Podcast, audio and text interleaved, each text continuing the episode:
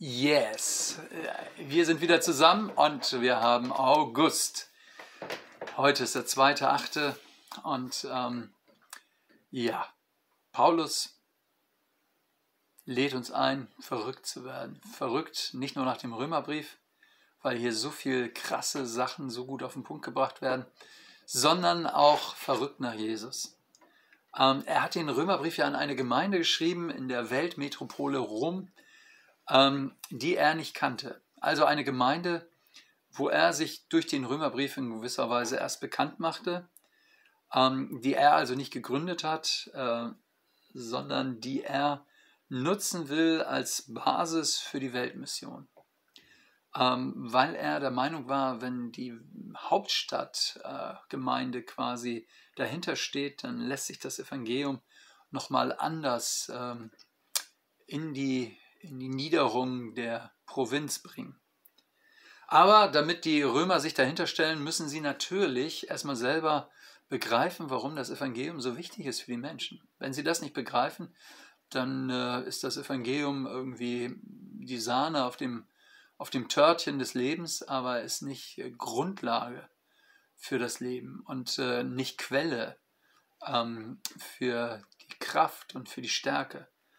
Ähm, und deswegen ähm, bringt Paulus das äh, in dem Brief nochmal auf den Punkt, weil er eben möchte, dass, ähm, dass der Glaube im Leben der Römer nicht Privatsache ist, dass sie nicht sagen, ja, der eine glaubt, der andere nicht, ist mir auch egal, sondern damit sie ein Anliegen bekommen und sagen, also die Leute brauchen, brauchen Jesus, weil, äh, weil das so kolossal viel im Leben verändert. Heute gucken wir in Römer, in den Römerbrief Kapitel 15, Vers 14 bis 21.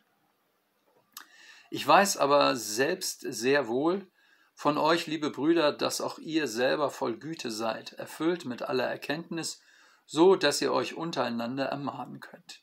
Ich habe es aber dennoch gewagt und euch manches geschrieben, um euch zu erinnern, Kraft des, der Gnade, die mir von Gott gegeben ist, damit ich ein Diener Christi Jesu unter den Heiden sei, um das Evangelium Gottes priesterlich auszurichten, damit die Heiden ein Opfer werden, das Gott wohlgefällig ist, geheiligt durch den Heiligen Geist.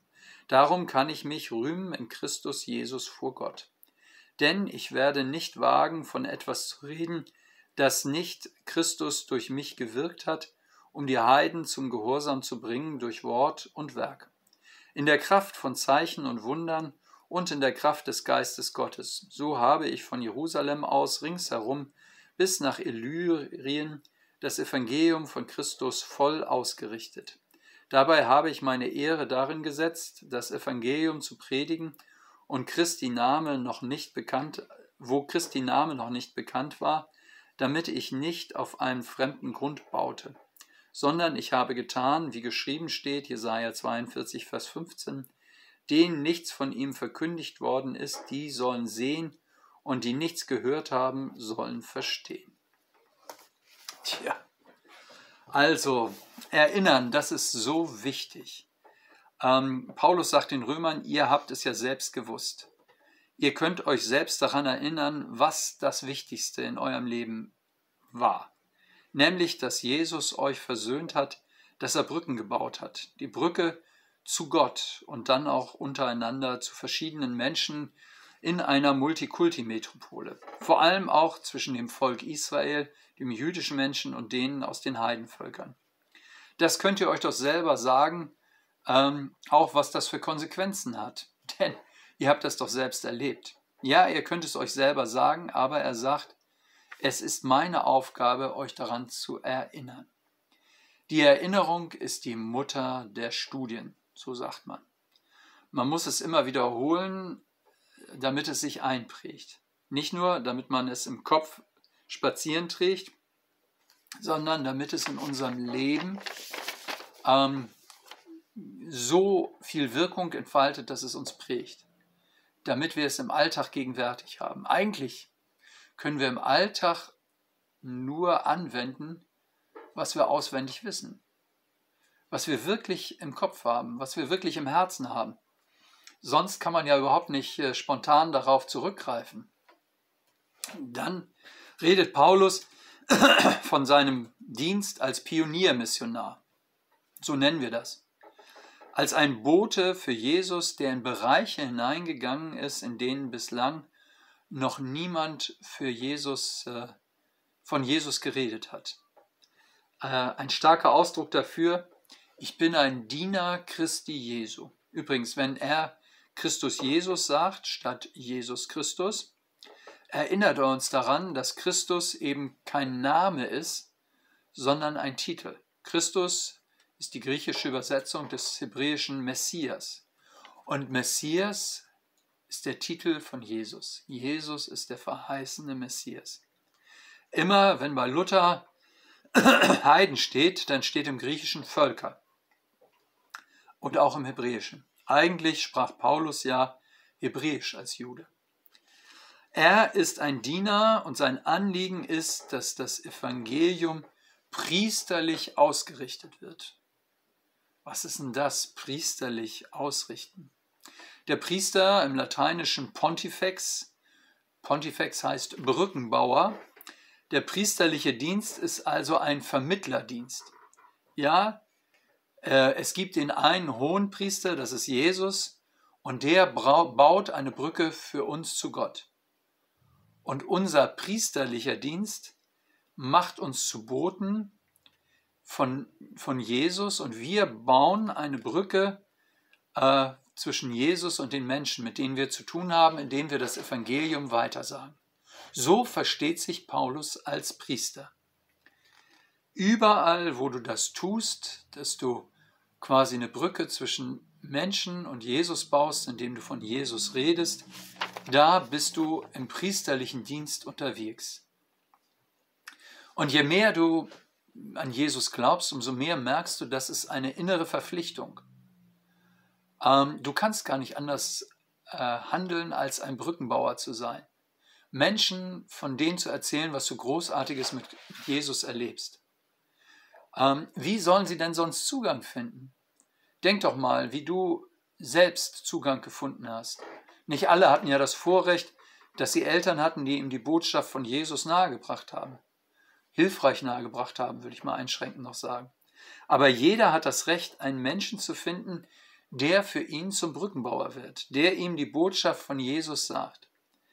Es ist gut, wenn Menschen die Bibel lesen, aber die meisten lesen sie nicht, wenn nicht Zeugen von Jesus kommen und ihnen diese Brücke bauen, dass sie überhaupt erkennen, das, was die Bibel sagt, das ist für mein Leben relevant. Und das ist ein priesterlicher Dienst. Ich bin ein Brückenbauer. Ähm, damit bleibt Paulus äh, oder ist, äh, handelt Paulus in der Sprache des Tempels. Und da bleibt er auch weiter drin, wenn er in Vers 16 sagt, damit ich ein Diener Christi Jesu unter den Heiden sei um das Evangelium Gottes priesterlich auszurichten, damit die Heiden ein Opfer werden. Also er spricht von Opfer. Das klingt ja eher ein bisschen negativ, du Opfer. Äh, damit meinen wir ja jemanden, der von anderen äh, fertig gemacht wird. Ähm, aber die Völker sollen ein Dankopfer sein. Ihr Leben soll widerspiegeln, dass Gott, ähm, was Gott an Liebe in sie investiert hat, was Jesus für uns getan hat da hat Gott die ganzen Völker im Blick. Das heißt nicht, dass die Völker insgesamt zum Glauben kommen. Das ist in der Geschichte auch immer wieder passiert, aber war eher die Ausnahme. Nämlich da, wo es Boten gelungen ist, die Schlüsselfiguren eines Volkes zu erreichen und äh, äh, denen das Evangelium so zu erklären, dass sie ihren Einfluss geltend machen, damit das ganze Volk oder große Teile des Volkes mit Überzeugung dazu kamen. Ich meine übrigens nicht die Form von Christianisierung, die wir in weiten Teilen Europas erlebt haben, nämlich dass aus politisch-taktischen Gründen die Fürsten zum Christentum übergetreten sind und dann zwangsweise alle im, im, im, im Volk oder in ihrem Land äh, christianisiert wurden. Ähm, so, dass ein, die, der Einzelne oft gar nicht wusste, was passierte und schon gar nicht wusste, was äh, wer eigentlich Jesus ist. Das Angebot des Evangeliums kennenzulernen, meint ja dann auch, dass äh, Aberglauben, Okkultismus und irgendwelche todbringenden Riten ein Ende finden. Und wir haben das an manchen Stellen in Deutschland geradezu noch spürbar, dass nur eine oberflächliche Schicht von Christianisierung äh, über das bisherige gelegt wurde, nie eine gründliche Bekehrung oder Veränderung stattgefunden hat. Und äh, dass deswegen zu bestimmten Feiertagen ähm, dieses, äh, dieses äh, ursprünglich germanische und okkulte wieder hervortritt und, äh, und wir ganz erstaunt sind, dass es das in dieser Heftigkeit gibt. Wir sind nur christianisiert. Ähm, aber zum Wesen des Evangeliums gehört, dass es mich so packt, dass ich es weitersage. Paulus sagt, ich habe meine Ehre da reingelegt, es dort bekannt zu machen, wo es nicht bekannt war.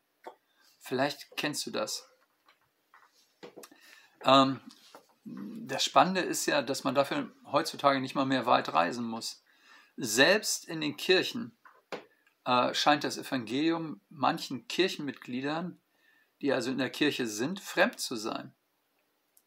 Und wenn wir reich beschenkt sind von Gott in seiner Liebe durch Jesus, dann äh, wollen wir das doch nicht für uns behalten, sondern dann wollen wir das weiter sagen. Es gibt in Deutschland Tausende, die haben nur, wenn überhaupt, sehr oberflächlich und sehr schräg vom Christentum gehört. Ähm, und sie kennen Jesus nicht wirklich. Wir haben eine Verpflichtung, es ihnen zu sagen. Wir bitten sie. Wir können äh, ihnen das aufzeigen. Wir können es ihnen so äh, plastisch vor Augen malen, wie nur irgend möglich. Wir können niemanden in Gottes Reich hinein manipulieren sondern wir bitten und informieren. Ähm, aber bitte, wenn du das erlebt hast, dass es Jesus gibt, dann, äh, dann fang doch an. Also, wenn du merkst, das packt mich, fang an, deine Begeisterung mit anderen zu teilen, deine Liebe zu Jesus Christus, zu Gott in, dein, um, in deinem Umfeld bekannt zu machen.